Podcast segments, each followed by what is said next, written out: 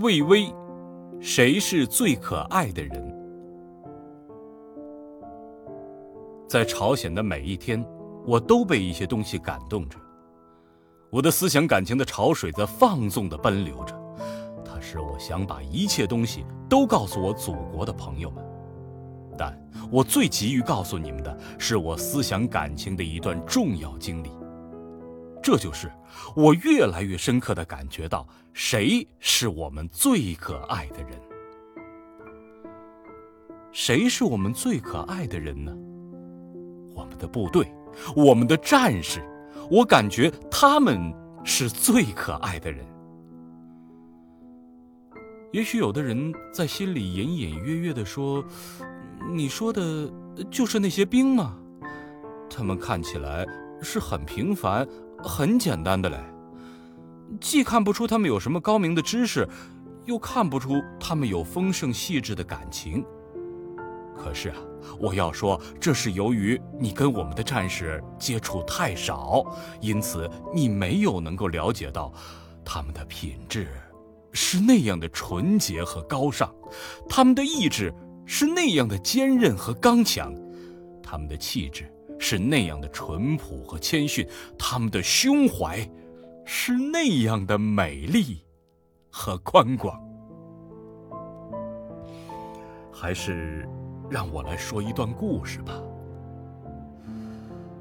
还是在二次战役的时候，有一支志愿军的部队向敌后猛插，去切断军域里敌人的逃路。当他们赶到舒塘站时，陶迪也恰恰赶到那里，眼看就要从汽车路上开过去。这支部队的先头连三连就匆匆占领了汽车路边一个很低的光光的小山岗，阻住敌人。一场壮烈的搏斗就开始了。敌人为了逃命，用三十二架飞机、十多辆坦克和集团冲锋向这个连的阵地汹涌卷来。整个山顶都被打翻了，汽油弹的火焰把这个阵地都烧红了。但勇士们在这烟与火的山岗上高喊着口号，一次又一次地把敌人打死在阵地前面。敌人的死尸像骨个子似的在山前堆满了，血也把这山岗给流红了。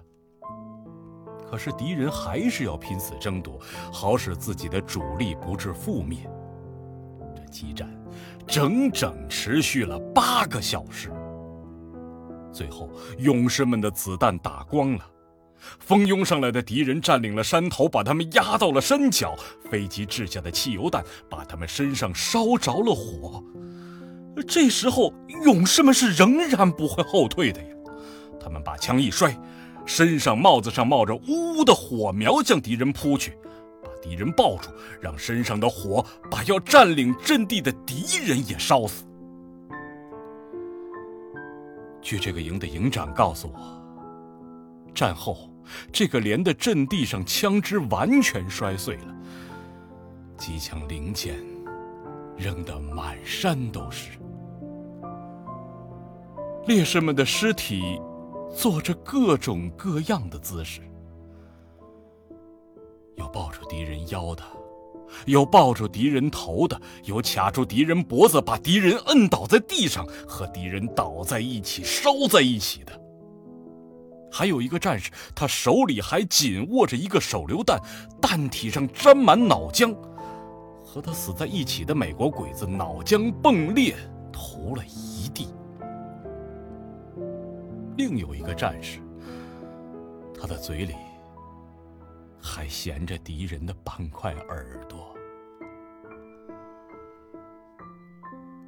在掩埋烈士遗体的时候，由于烈士们双手扣着，把敌人抱得那样紧，分都分不开，以至于把有的烈士的手指都折断了。这个连虽然伤亡很大，但他们却打死了三百多敌人。特别是使我们的主力部队赶上，拒歼了敌人。这就是朝鲜战场上一次最壮烈的战斗——松骨峰战斗，或者叫舒塘站战斗。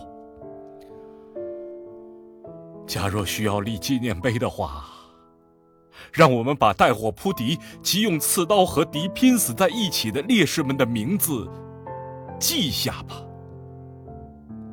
他们的名字是王金传、邢玉堂、胡传九、景玉卓、王文英、熊关全、王金侯。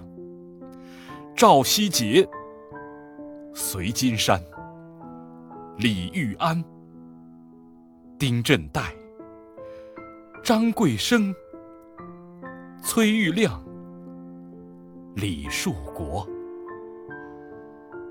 还有一个战士，已经不可能知道他的名字了。